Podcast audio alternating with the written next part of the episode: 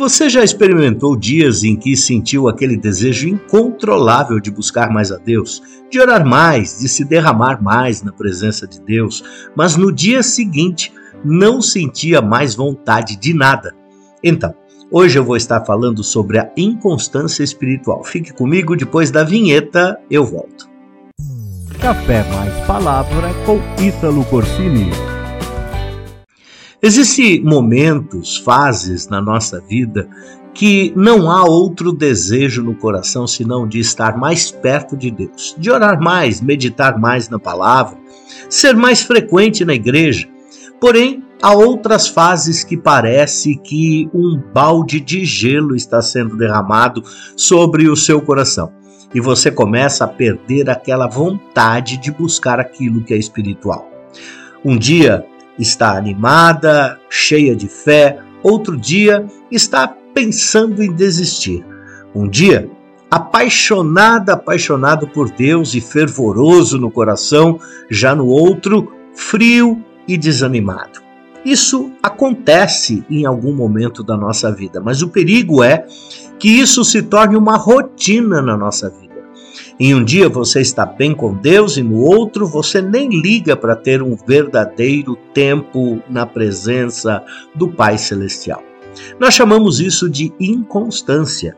A inconstância espiritual é um mal que está se espalhando e tomando conta de muitos cristãos nos dias de hoje.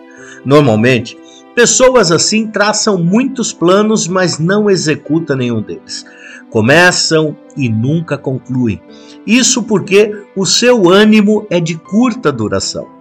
A inconstância é uma armadilha que nos impede de colher os frutos da persistência.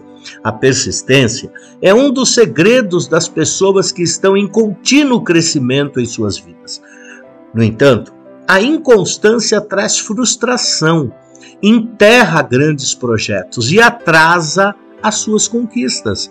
Lá em Efésios capítulo 4, versículo 14, o apóstolo Paulo vai nos dizer assim: o propósito é que não sejamos mais como crianças, levados de um lado para o outro pelas ondas, nem jogados para cá e para lá por todo o vento. Não devemos ser assim. Não devemos ser como crianças levados de um lado para o outro, jogados de uma situação de ânimo para uma situação de desânimo. Não podemos ser inconstantes. Talvez você pense que não tem força para dar um basta nessa inconstância. Talvez até você já tenha tentado mudar, mas não consegue.